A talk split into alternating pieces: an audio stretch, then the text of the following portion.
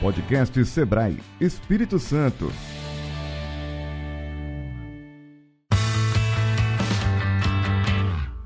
Olá, sejam muito bem-vindos ao podcast Sebrae Espírito Santo. Eu sou Daiane Escaramuça, Espírito Santo Innovation Experience. Os objetivos desse evento são o conhecimento, a geração de oportunidades, experimentação para negócios tradicionais e para a sociedade, e é também um encontro para falar de empreendedorismo, transformação e negócios. Estamos aqui com a presença do senhor José Eugênio, que é diretor de atendimento do Sebrae Espírito Santo. Muito obrigado, estou à disposição para bater esse papo com vocês. Então nós podemos começar conversando sobre a diferença das gestões. O que foi feito? Foram feitas mudanças? Como foi isso? É, na verdade, eu sempre trabalho com a seguinte perspectiva. É, o Sebrae tem mais de 40 anos, cada eh, diretoria que passou fez a sua sementinha para prosperar. É, eu mesmo fiquei 10 anos na superintendência e deixamos alguma coisa plantada. Só que as coisas estavam mudando como mudaram. E aí agravou-se mais ainda com as crises econômicas com as crises políticas e com a crise da pandemia, que fez com que nós é, tivéssemos que é, correr para poder alcançar esses objetivos de uma maneira mais rápida. Aí, para agravar mais ainda a situação do Espírito Santo, nós tivemos uma crise das chuvas, que algumas cidades foram totalmente destruídas, precisou da presença do SEBRAE, e é, tivemos que abrir mão de receita para poder atender o empresário com 100%, e, mas de qualquer forma, é, esses resultados foram satisfatórios, porque nós estamos terminando o ano com todas as nossas metas batidas. É, que a gente até então ficava na dúvida, poxa, nós perdemos um tempo danado, que foi dar uma segurada na, no atendimento, em função dos problemas advindos da, da, da pandemia.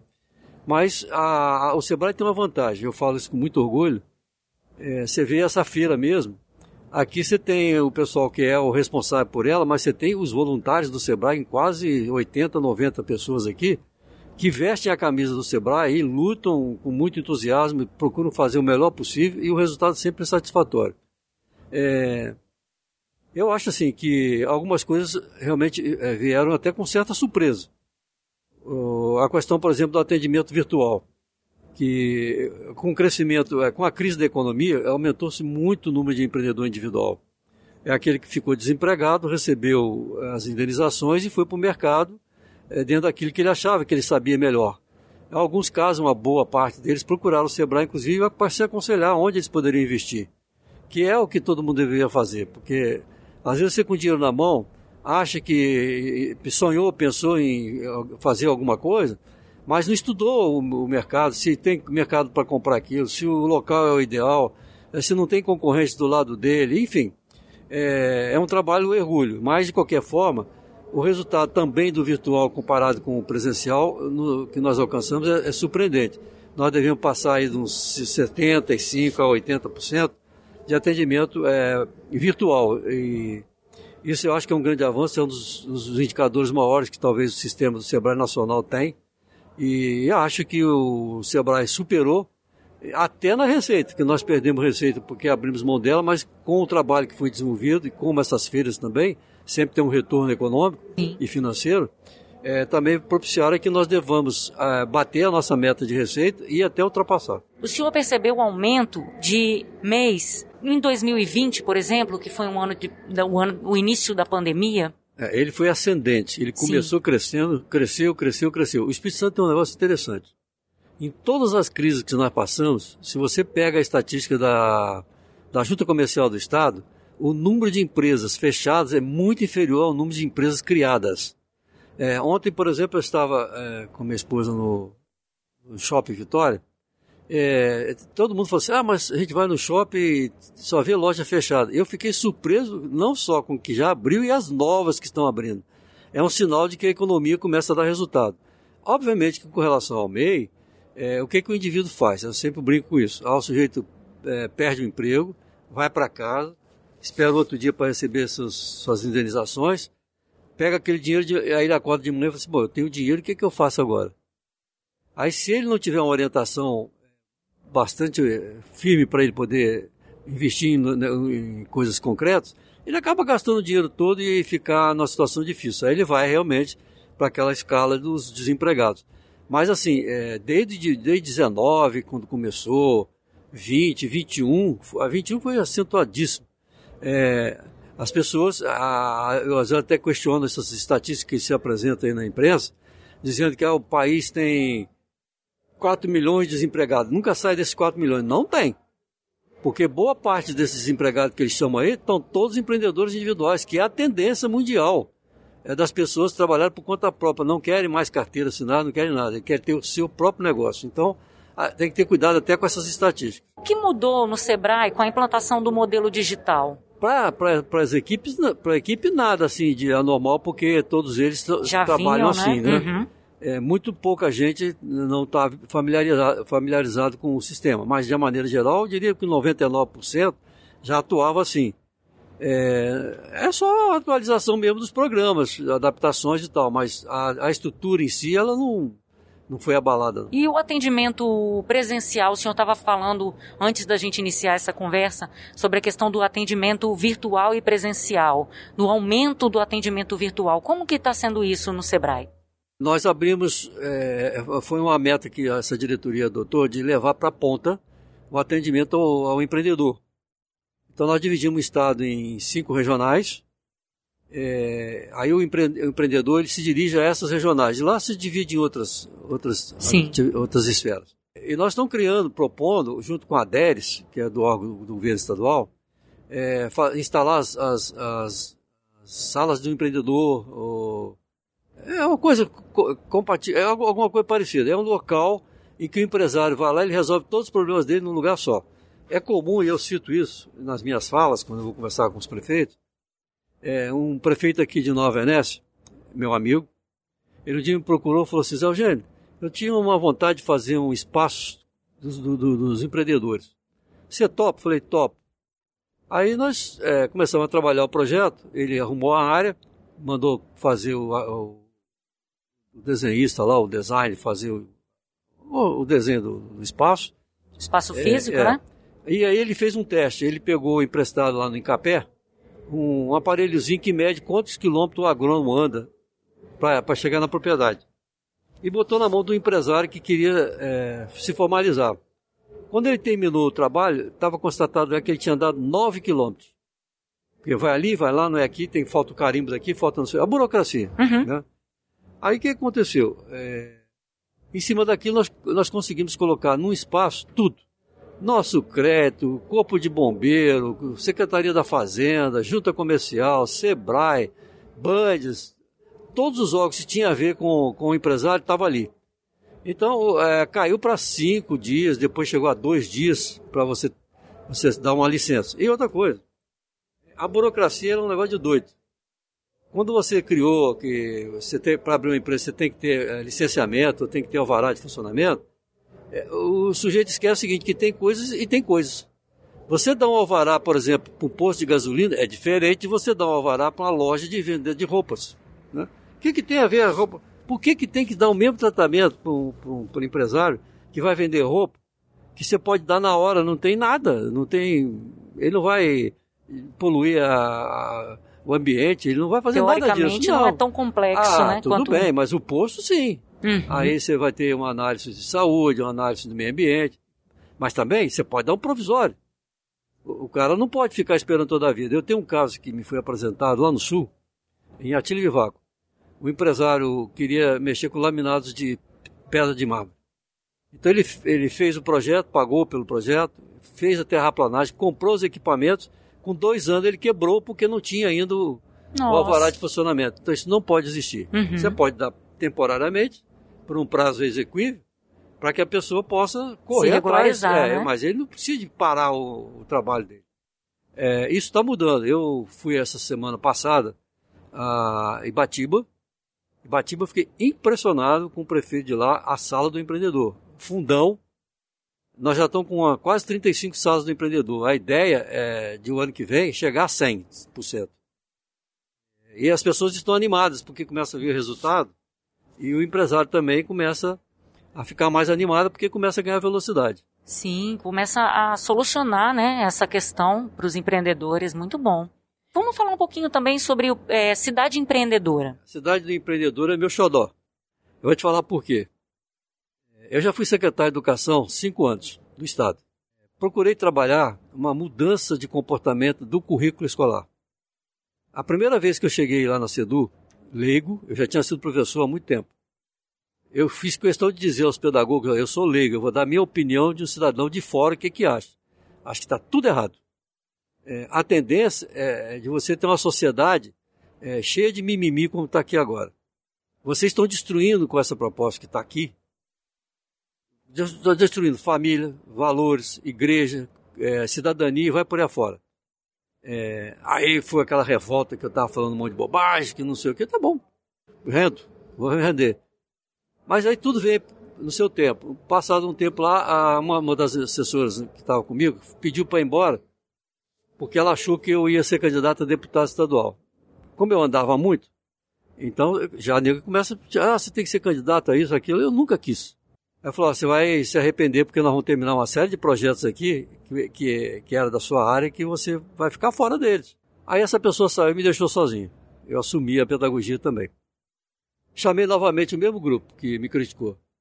Eu queria fazer uma proposta para vocês. Faz uma pesquisa. Vão ver os pais, os alunos, os empregados do, do, do sistema e tal. Vamos ver o que, que eles pensam. O que, que a sociedade, sociedade acha. Ah, doutor. Estou soltando foguete até hoje. Não acertei 100%, mas bem próximo.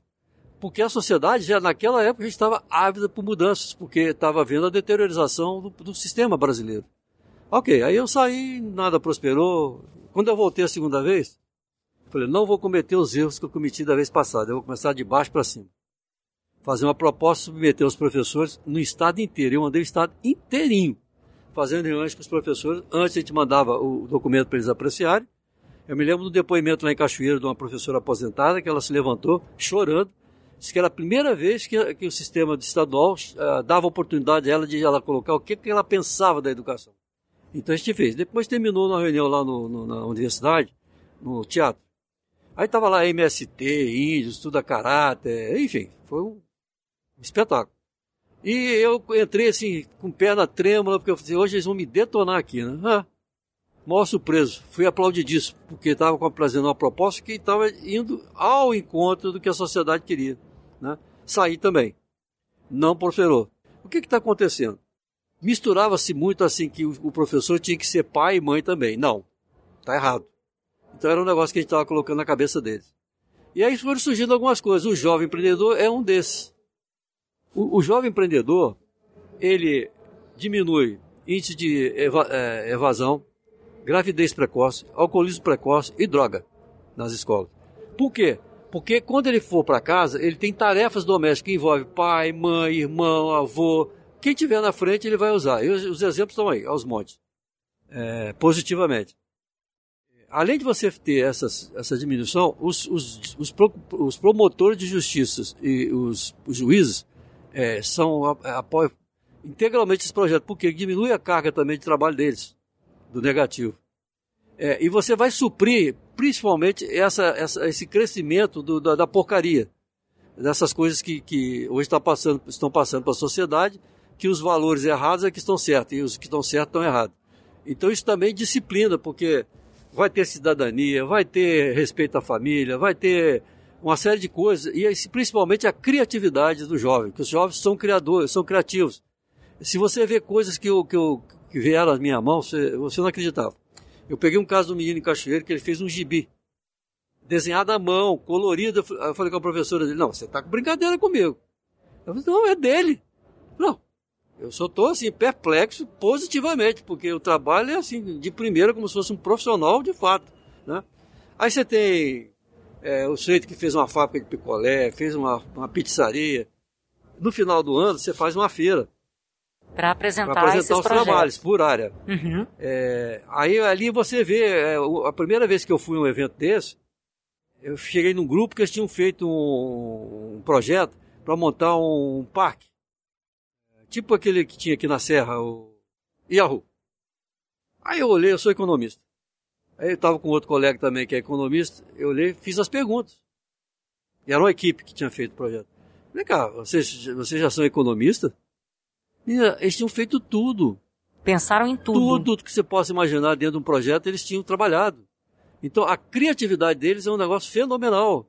E a vontade também, né, é, de é só entender. você dar a oportunidade e o caminho para eles, Uhum. porque essa geração está perdida. Perdida assim. Está sempre perdida, vamos, vamos exagerar também não. Mas há tempo de recuperar.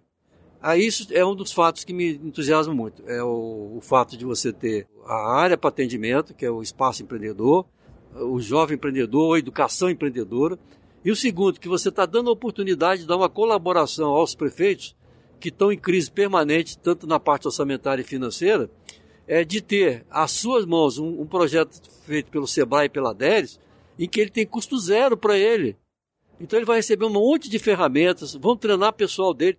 É, tem tem projeto, tem é, proposta que nós estamos levando, que se o município fosse pagar, ele pagaria mil reais por cabeça. Nós estamos abrindo 60 vagas para ele treinar o pessoal dele de graça. Então só de cara ele já ganha 60 mil. Mas esse projeto vai sair para ele, pra, o custo dele para cada prefeitura, numa faixa de 200, 300 mil reais. É, é você levando a oportunidade para ele rever o código tributário dele, é, a lei da, da micro e pequena empresa, é, treinamentos é, de como é que eu devo comprar, como é que eu faço para aumentar a minha receita, que eu devo comprar no meu município, enfim.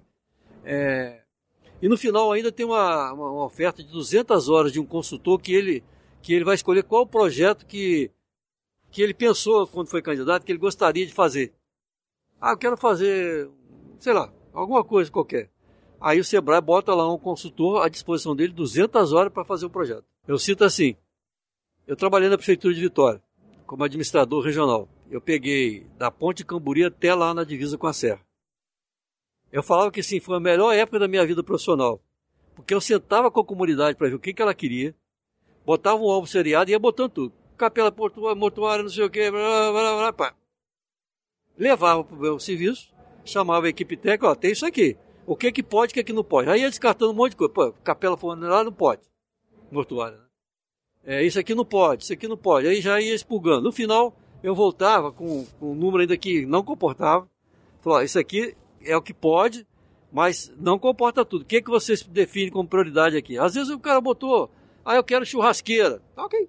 Olha lá, prioridade de vocês é churrasqueira. Depois de feito isso tudo, você fazia o projeto, corria atrás para viabilizar a parte orçamentária e financeira, ia para licitação ou não, dependendo do volume, e no final você entregava a obra. Então você tem início, com meio e fim. E esse jovem, esse, esse projeto do Cidade Empreendedora é isso. Você está fazendo um trabalho que ele consiste primeiro aceitação do município, depois você faz o diagnóstico. O diagnóstico quem faz são os servidores da prefeitura. Eles, inclusive, que estabelecem um indicador de que, que na cabeça deles acham que, que aquilo merece de, de ser pontuado. Se é 1%, 2%, que vai de 1 a 10. É, depois desse diagnóstico pronto, você leva para eles, para eles olharem o que, que eles querem mudar. Depois que faz todo esse trabalho, nós vamos lá para fazer a adesão oficial ao projeto e entrega o documento que o Sebrae, com os seus consultores, a, começa a ajudá-los a implementá-los. É, é um negócio sensacional. Já que o senhor está comentando sobre a importância da juventude, a importância da criatividade dos jovens, como um evento desse, como o SX, pode ajudar esses jovens a enxergar esse espaço da inovação? Olha, é, há dois anos nós fizemos a primeira exposição. Foi até um dia que choveu pra caramba, mas não prejudicou. Dessa vez, mesmo com pouco curto espaço de tempo para fazer, é o que eu estou te falando, o Sebrae é, dá um prazer de trabalhar no Sebrae, porque a equipe é, é aguerrida, é guerreira. Eles choram, reclamam, esperneiam, mas pá! Eu fiquei aqui no dia da, da, da, da abertura, quando foi anunciado, tinha 100 pessoas do Sebrae aqui. É, eles são voluntários, eles vibram com aquilo que fazem, eles acreditam naquilo que está se botando na mão dele. Pode chiar um pouquinho, mas depois ele entra no, no esquema e veste a camisa. Veste a camisa literalmente. E, então eu acho assim que o Sebrae está na, na, na rota certa, com outros parceiros. Dessa vez também nós conseguimos agregar praticamente todos os parceiros que têm a ver com o que o Sebrae faz, porque você fica diluindo recursos. Um faz aqui, outro faz ali, faz a mesma coisa ali. Dessa vez nós juntamos todos. É, esse também eu acho um grande mérito desse, desse projeto.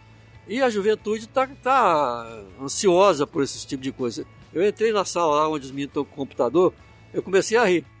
Eles tá focado em cima daquele negócio, é, super concentrado. Você pode dar um tiro lá dentro que é capaz de não sair do lugar. Ninguém se mexe. Não, é impressionante. Mas é a nova geração. Sim. Eu tenho uma neta de 4 anos que já opera computador. Aí ela fica ainda mexendo com o, pai, com o avô dela. Vovô, você não sabe fazer nada, hein? Senhor José Eugênio, muito obrigada pela participação aqui no podcast do Sebrae. O senhor José Eugênio é diretor de atendimento do Sebrae Espírito Santo e esteve conversando aqui conosco um pouquinho no nosso podcast que está acontecendo, está sendo gravado dentro do SX Espírito Santo Innovation Experience. Muito obrigado, senhor José Eugênio. Eu que agradeço por essa oportunidade. Você já viu que eu sou falador? Mas sabe por quê? Eu também sou escritor nos tempos vagos. Ah, olha só. Eu já tenho 15 livros, é onde eu recupero histórias do Espírito Santo. Aí a gente fala muito. Siga o Sebrae Espírito Santo nas redes sociais buscando por Sebrae ES e acompanhe as nossas publicações em seu agregador de podcasts. Acesse o site do Sebrae e conheça as soluções para você, sua empresa e seus negócios. es.sebrae.com.br Essa é uma realização Sebrae Espírito Santo, projeto Beta Rede Comunicação com Negócios e produção na trilha podcast e transmídia.